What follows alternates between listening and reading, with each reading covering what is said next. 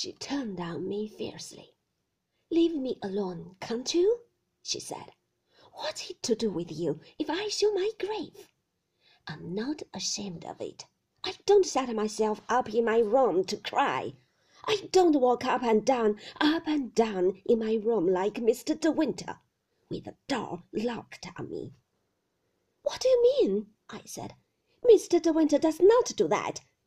He did, she said, after she died. Up and down, up and down in the library. I heard him. I watched him too through the keyhole more than once, backwards and forwards, like an animal in a cage. I don't want to hear, I said. I don't want to know. And then you say you made him happy on his honeymoon, she said. Made him happy? You, a young, ignorant girl, young enough to be his daughter. What do you know about life? What do you know about men? You come here and think you can take Mrs. De Winter's place. You, you take my lady's place.